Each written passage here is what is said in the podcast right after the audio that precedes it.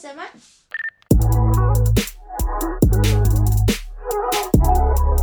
没你的事，没我的事。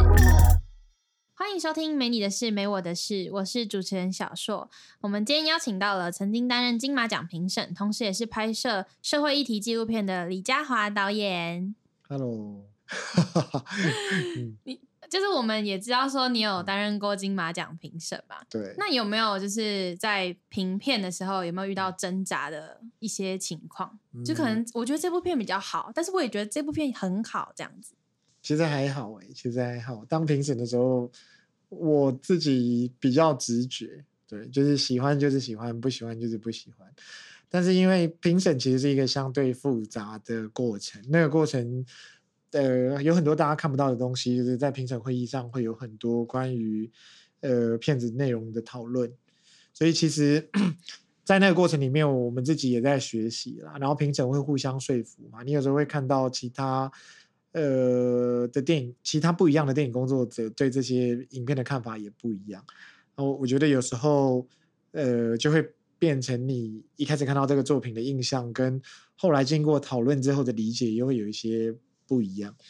所以其实基本上在这样现在这样子的访问里面，我是不太适合去谈评审会议里面的细节。不过嗯其实这个东西还蛮有趣的，就是因为最后等于所有的评审都要为这个结果背书。所以你说 有没有挣扎？我只能跟你说，我自己说，每一次当评审的经验，就一定都会有一些讨论，但是最后你都要理性的接受这个结果很。剧烈的讨论吗？会很剧烈的讨论吗？看状况，我是没有遇过很剧烈的讨论。听说有评审是当到吵架过，那你有没有？那你会不会觉得，就是嗯在评台湾的片的时候，就是会嗯觉得台湾的片怎么都可以，就是怎么都不能像可能韩国现在嗯电影就是崛起这么快，有这么多接到国际的片，嗯，就觉得台湾好像没有这么多片可以接上国际的嗯轨道。你你知道你这句话是一秒钟得罪全台湾电影人，这这个说法，我觉得对台湾的电影不是很公平。对，因为呃，你刚刚用韩国当例子嘛，就是韩国这二十年来的呃影视产业其实是有非常巨大的成长，但这个巨大的成长其实是有一些策略的，这个策略里面包含国家政策啊，然后整个社会的态度。其实认真说起来，台湾的政府跟整体社会对于影视产业不是那么样的支持，即便这几年开始有一些比较好的改善，但是我觉得相对着力还是很有限。呃，但是你真的要认真讲起来的话，就我自己的经验，我觉得台湾的影视从业人员的专业水准其实没有比国外的差，可是我们真的没有钱。所以，因为我们没有钱，所以你会发现我们做商业片、做类型片的机嗯会很少。都是经费的问题。对，那因为商业片类型片的经的机会比较少，所以你就会觉得好像台湾的片子比较不卖座，但是不卖座跟片子嗯好不好其实是两回事。其实我觉得光就艺术成就跟表现上来说的话，台湾的电影没有比较差，但嗯台湾的电影确实比较不好卖钱。因为我们没有新三色，我们没有特效，我们没有动作场面，这个都是要用钱堆出来的。那呃，不同的国家有不同的做法嘛。你去看日本啊，日本很多很厉害的导演，日本很多很厉害的电影，但日本的电影一样也不景气啊。但是嗯你说韩国电影有比日本电影好吗？不一定，但是韩国电影肯定比日本电影好卖。对，所以而且我们其实我们的片子也没有拿不到国外去，就变成说你去看很多台湾电影在国际影展会得奖，可是嗯不好卖。对，对，那韩国电影以前是很容易卖，但是比较少得奖。可是人家这几年也很会得奖，对，那你就，嗯，我们也要再进步啦，对。可是我们真的没有太差，对，但确实还有很多进步空间。你刚刚在补足，就是 我得罪一堆人的那个。对对对，台湾电影超棒的，大家都好棒，耶、那我们刚刚讲嗯到说你是拍就是纪录片的导嗯演嘛？那就是在台湾，其实社会议题的片，就是嗯那种纪录片都蛮少人拍的。那你为什么会想要拍纪录片？社会议题的纪录片？这个问题有点复杂，因为要讲好久。我想一下，其实对我来讲，用什么形式说故事不是重点，重点是说什么故事。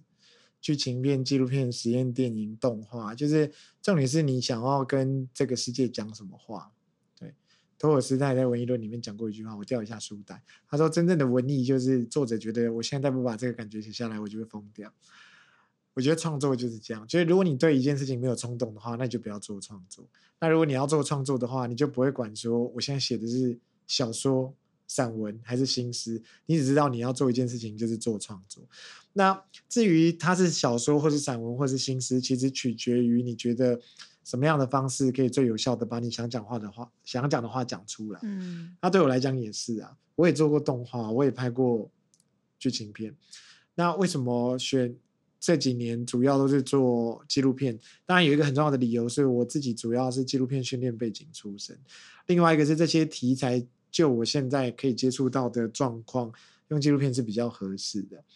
所以，其实这这件事情也呼应到你刚刚前面问的那个问题，就是，也许就是因为我们不太有钱，所以我们在形式表现上的空间相对也比较少。但是也是因为这样，我们其实台湾的影像创作者好像更任性一点，我们不太管观众的，反正你们又不看国片。那就算了，那我们就想办法先做自己会感动的东西嘛。其实我觉得你感动自己才能感动观众啊，但是现在的观众太难伺候了，除了感动之外还要大场面，对不对？不然就是要裸体加尸体。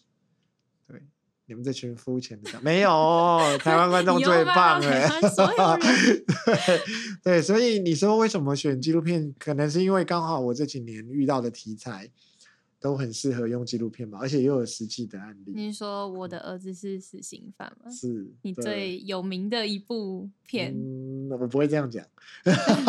你都很爱你的作品们，这样？没有啊，我没有很爱我的作品，我不看我自己的片子。为什么？嗯，因为呃，很害羞吗？很害羞啊，就是我我这样讲好了。我有朋友问过我说，其实我拍片很多年了。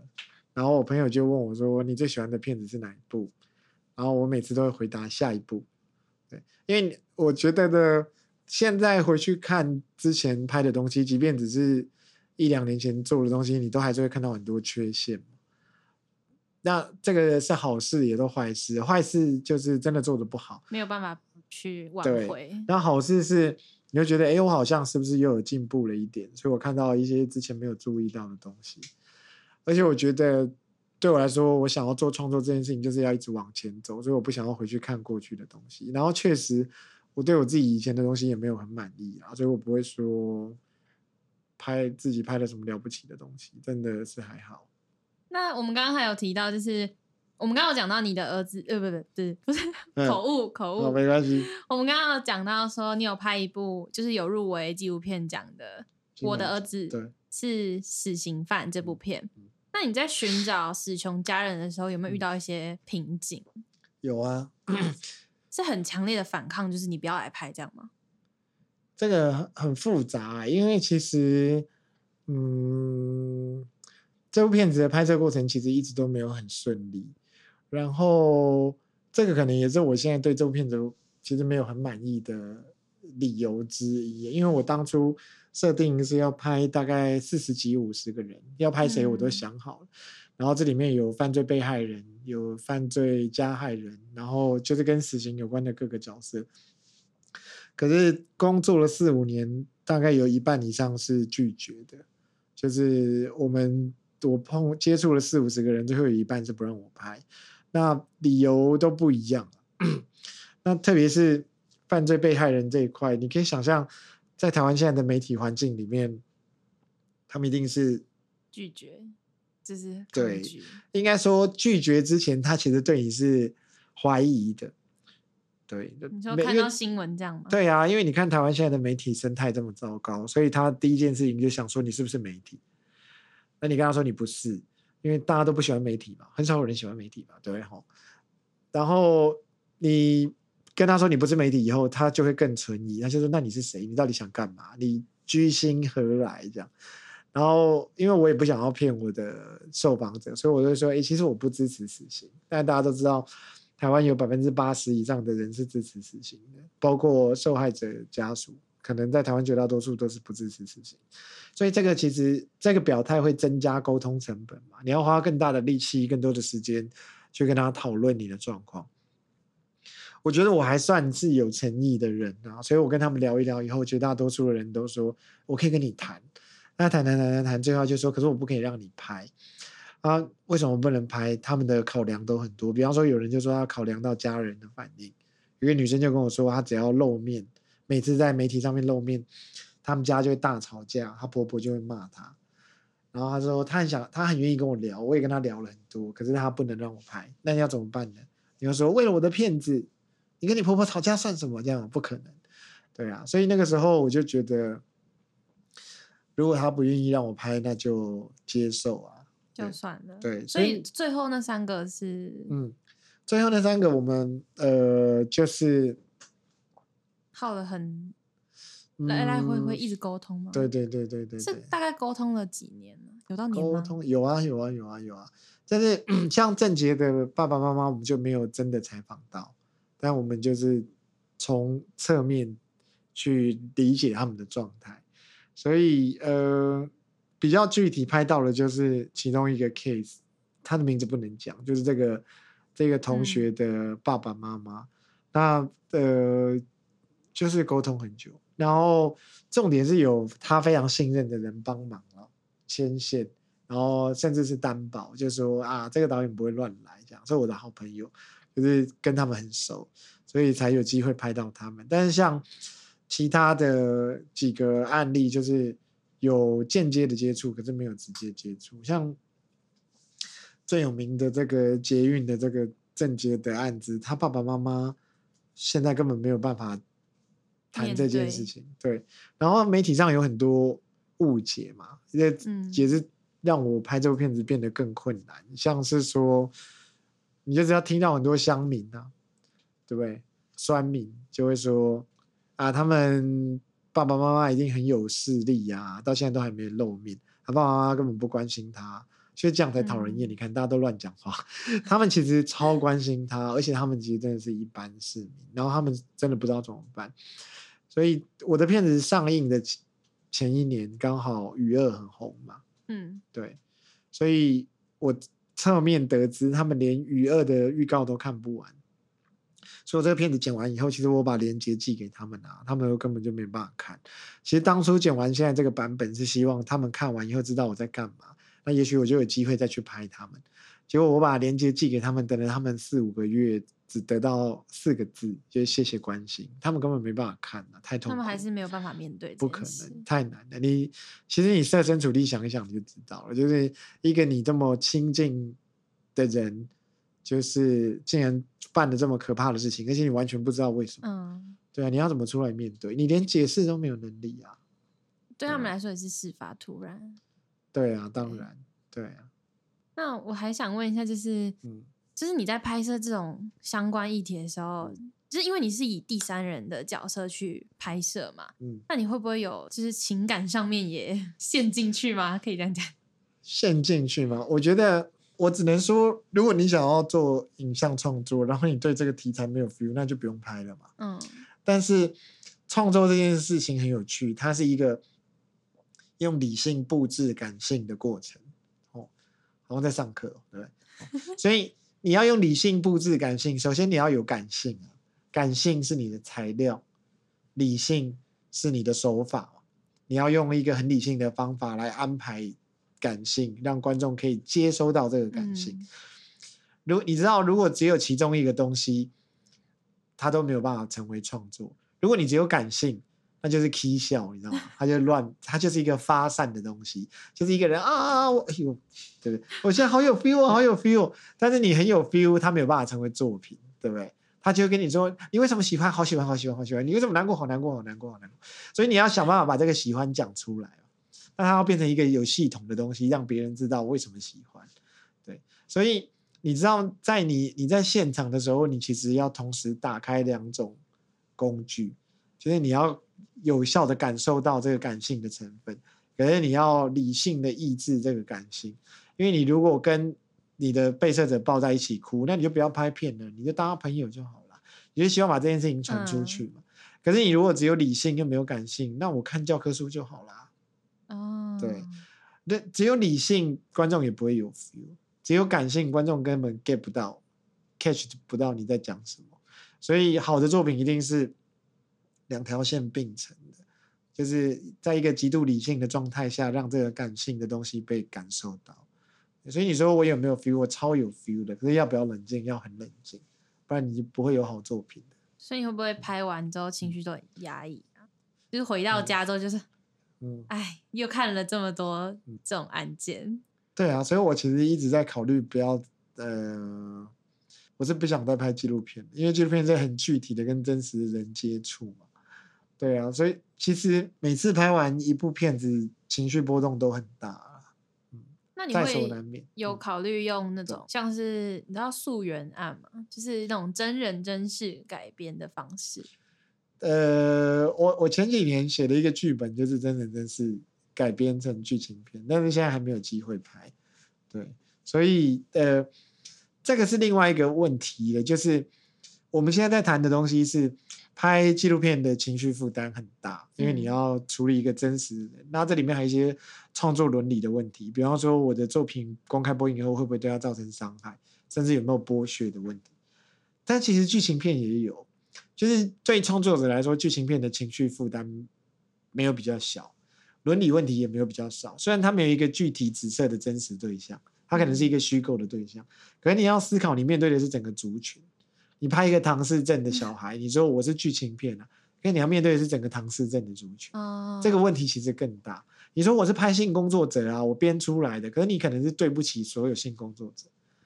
你说我是拍同志，这个故事是假的，那你有可能在污名化所有的同志，嗯，所以这个不是你选择用剧情片或是纪录片的问题啊。如果你是一个负责任的创作者，你就会知道每一次创作一定都要面对这些东西。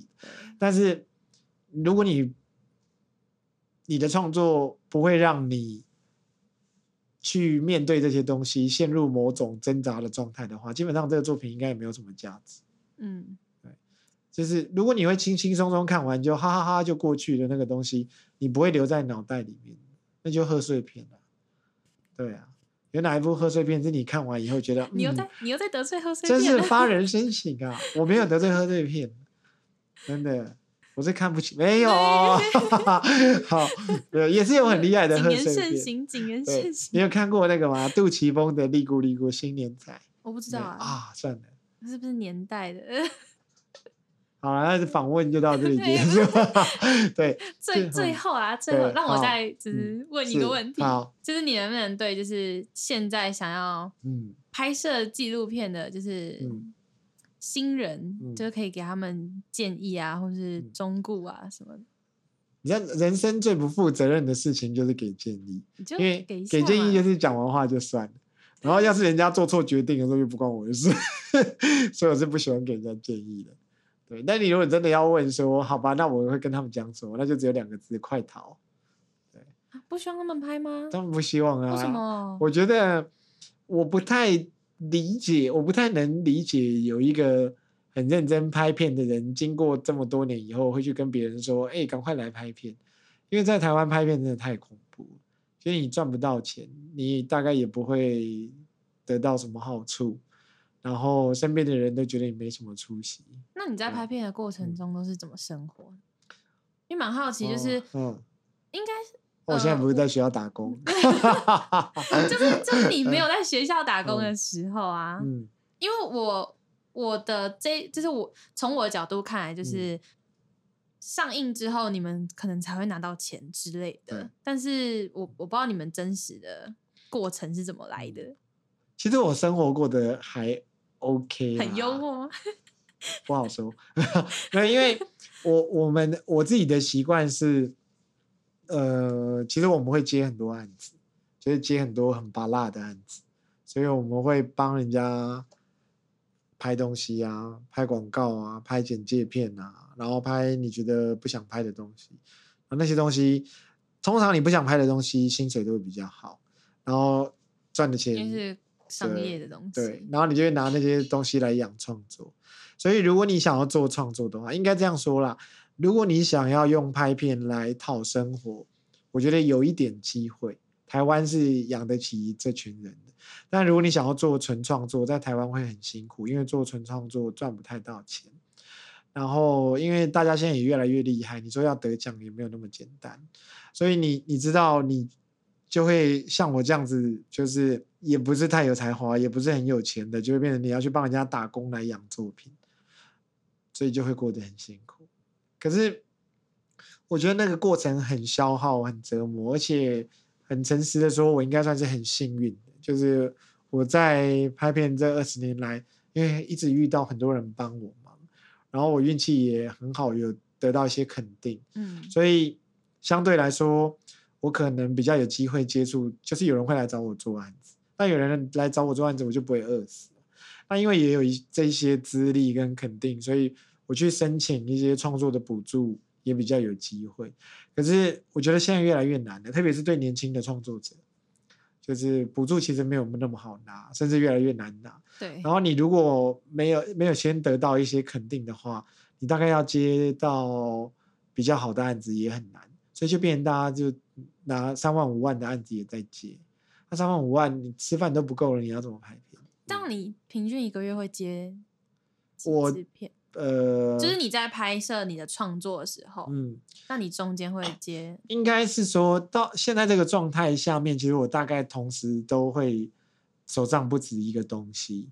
对，像我现在手上就有两个案子，然后呃，一部纪录片在做后置，希望今年会上映；然后一部剧情片在做前置，希望明年会开拍。